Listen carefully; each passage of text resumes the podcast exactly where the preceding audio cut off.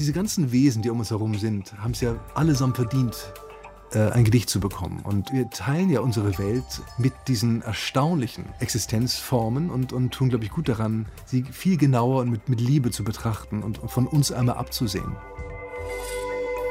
Book of Songs. Der Lyrik-Podcast mit Jan Wagner. Von Deutschlandfunk Kultur. Hallo, hier sind wieder Jan Wagner und Sabine Küchler und wir sind wieder im Book of Songs, unserem Lyrik-Podcast. Wir wollen heute sprechen über Tiere, Tiere im Gedicht und da hast du ja so deine Erfahrungen, Jan. In deinen Gedichten wimmelt es nur so von Tieren. Du hast Tiergedichte geschrieben über Pferde, Tümmler, Krähen, Otter, Mücken sogar und nicht zu vergessen die vielen Schmetterlinge im Band, die Live Butterfly Show. Allein die Worte sind ja schon so herrlich. Schwalbenschwanz, Pfauenauge, Trauermantel. Da musst du als Dichter ja gar nicht mehr viel tun. Da ist der Text ja schon fast von alleine fertig. ähm, ja, das stimmt, liebe Sabine. Und ich liebe Tiergedichte. Es ist richtig, dass die Namen eine große Rolle spielen, immer. Ich glaube, man kann gar nicht konkret genug sein bei Bezeichnungen. Also das gilt für Pflanzennamen, genauso wie für Tiernamen, auch Ortsnamen sind äh, herrlich. Namen wie Krummhübel äh, oder andere sind einfach so sprechend, dass man sie unbedingt eigentlich im Gedicht verwenden will. Und äh, Schwalbenschwanz und andere Tiernamen genauso. Ich liebe Tiergedichte und einige meiner Lieblingsdichterinnen und Dichter sind große Tierbedichter gewesen. Also ein Dichter wie Ted Hughes zum Beispiel hat, glaube ich, kaum ein Tier ausgelassen. Der Fuchs ist aber besonders typisch für ihn. Der Fuchs ist typisch, der Gedankenfuchs, wie er bei ihm heißt, äh, ist sehr typisch. Es gibt diverse Fuchsgeschichten von ihm. Fische tauchen noch auf. Thaddeus war ein großer Angler und hat über Hechte geschrieben und äh, Lachse und so weiter.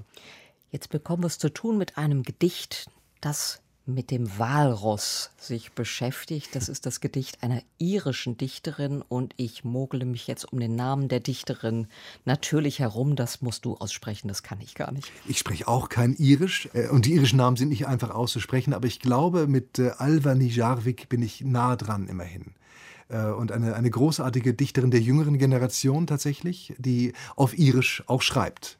Irisch klingt herrlich. Und äh, man, man weiß, dass in, in Irland äh, natürlich Englisch gesprochen wird, es zwei offizielle, zwei Landessprachen gibt, das Irische und das Englische. Aber es gibt auch sehr, sehr viele Dichterinnen und Dichter, die sich entschließen, auf Irisch zu schreiben.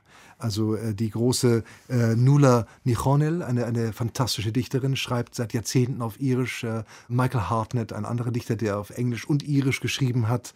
Und Alvani Jarvik schreibt auf Irisch und wird von Kollegen aus Irland und aus England dann ins Englische übertragen. Also natürlich spricht sie fließend Englisch und ihre Lesungen werden von ihr auf Englisch moderiert sozusagen, aber sie schreibt ihre Gedichte in dieser herrlichen, uralten Sprache im irischen Gälisch und das Wal es gibt, keine, es gibt nicht viele Walross-Gedichte, glaube ich, aber das Walross-Gedicht, das sie geschrieben hat, ist absolut hinreißend. Jetzt hast du so geschwärmt, jetzt wollen wir es auch hören. Bhí russelt sa hádaín cuail i measc go leor anmhethe eile. Ach baistí a bhd an rasasta Thugach ruúthar féin doras linne nu gur aimimsigh belechaisteach is rug graim asam. Bagasta ach luis sin créúir tar túil agus gohfuir, mar gur cuiideach bhuaig a star ícla.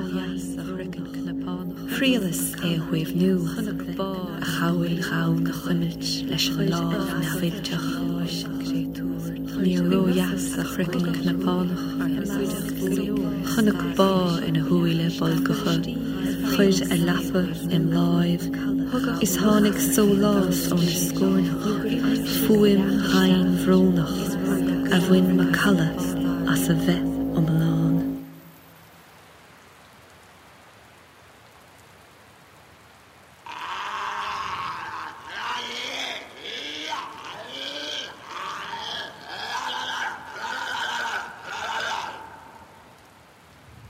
Russert. Walross.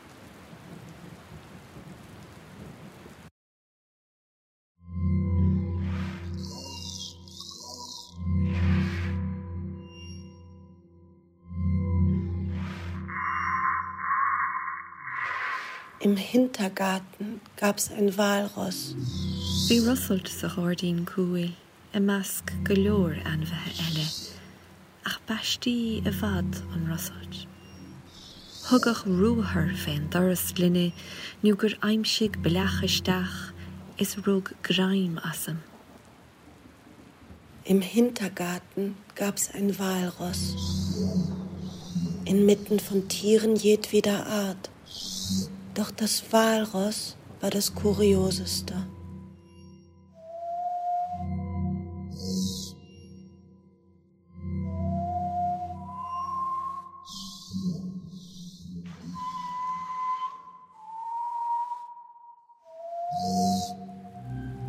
Es stürmte gegen die Glastür an, um sich Eintritt zu verschaffen und mir Bisse zuzufügen.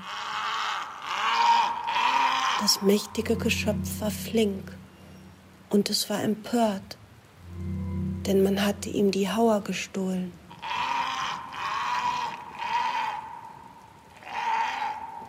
Beraste a chluis sin créatúr tartúil agus gover, mar gur cuiideach a star íocla. Frialas é a chuibh nu, a chafuil rán na chuimiilt leis an láh na bhilteach.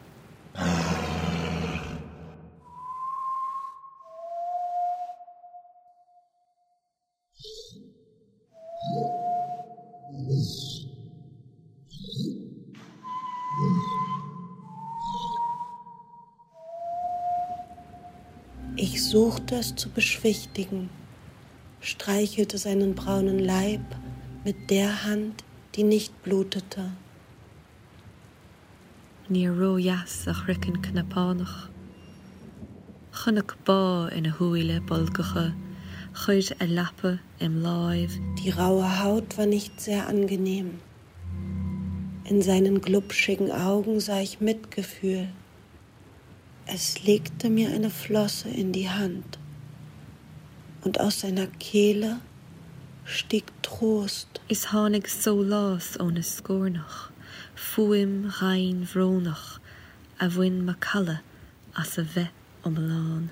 Ein tiefer, todtrauriger Ton, der hallte durch sein ganzes Sein. Walross, Walross, Walross. Im Hintergarten gab's ein Walross, inmitten von Tieren jedweder Art. Doch das Walross war das Kurioseste. Es stürmte gegen die Glastür an, um sich Eintritt zu verschaffen und mir Bisse zuzufügen. Das mächtige Geschöpf war flink und es war empört, denn man hatte ihm die Hauer gestohlen. Ich suchte es zu beschwichtigen, streichelte seinen braunen Leib mit der Hand, die nicht blutete. Die raue Haut war nicht sehr angenehm. In seinen glubschigen Augen sah ich Mitgefühl. Es legte mir eine Flosse in die Hand und aus seiner Kehle stieg Trost. Ein tiefer, todtrauriger Ton, der hallte durch sein ganzes Sein.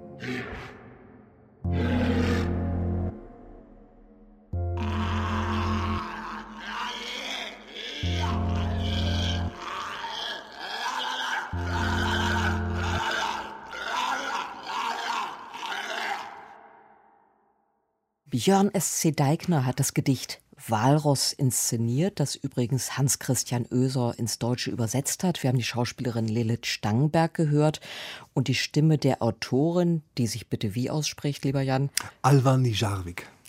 Das Gedicht setzt eigentlich ein mit einer ganz simplen, sachlichen Feststellung. Im Hintergarten gab es ein Walross und es scheint da in diesem Garten noch viele andere Tiere zu geben. Das ist auch sowas, was Gedichte gut können. Behauptungen aufstellen, auch wenn sie völlig aus der Luft gegriffen sind, völlig verrückt sind. Ja, ich glaube, das stimmt. Und, und äh, oft äh, steht so eine Behauptung gleich in der ersten Zeile. Die erste Zeile ist ja nicht unwichtig. Und, und zu sagen, im Hintergarten gab es ein Walross, ist von einer Souveränität und so selbstbewusst, dass man staunt. Denn die Erfahrung, dass im Hintergarten oder im Hof plötzlich ein Walross sitzt, haben wahrscheinlich die wenigsten von uns gemacht. Aber die Behauptung äh, steht da und wir als Leser unterschreiben den Vertrag und sagen erst einmal, alles, was du jetzt behauptest, nehme ich erstmal für bare Münze und bin bereit mitzugehen. Hauptsache, du machst es gut. Und das macht sie natürlich und, und deswegen sind wir auch bereit zu akzeptieren, dass da ein Walross sitzt. Es ist schon ein bisschen irritierend, wenn es so losgeht, weil man nicht recht weiß, worauf man sich da eigentlich einlässt. Woran hast du gedacht? Jetzt kommt ein lustiges Gedicht, weil es mit einem Walross im Hintergarten beginnt? Ein Walross ist ja kein zartes Wesen, also kein Schwalbenschwanz und kein Tier, das man auf den Schoß nehmen möchte sondern durchaus furchteinflößend und massig und groß und man bekommt auch im Gedicht, glaube ich, rasch Respekt vor diesem Tier. Und die Sprecherin, wenn es eine Sprecherin ist, aber davon müssen wir ja ausgehen, macht auch schnell ihre Erfahrung mit dem Walross und es ist eine höchst ambivalente Situation, die wir da haben und in der auch Blut fließt. Und deswegen eine komplexe Situation, in die wir geraten und eine mit einem langen oder großen Echoraum. Was wir da haben, ist ja fast eine, eine paradiesische Situation. Äh, das sind alle Arten von Tieren, nicht nur das Walross, alle Arten von Tieren sind plötzlich da. Und wer beim Garten dann an den äh, Garten Eden denkt, glaube ich, liegt gar nicht so weit ab vom Schuss.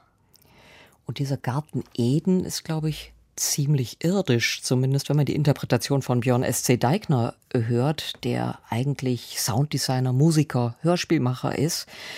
Dieses Walross bei ihm, das hat mich nicht mehr losgelassen, dieser tragische Gesang. Mhm, das ging mir auch so, ja. ja man ist verblüfft. Also es ist sozusagen ein, ein rauer, ein Grunzen fast und ein Röchelgrunzen, aber am Schluss kommt die Singstimme im Walross zum Vorschein. Das ist ein äh, erstaunlicher und sehr schöner Moment. Jetzt haben wir schon über Tiere im Gedicht gesprochen. In der nächsten Ausgabe bekommen wir es sogar mit dem Teufel zu tun. Danke, Jan. Danke dir.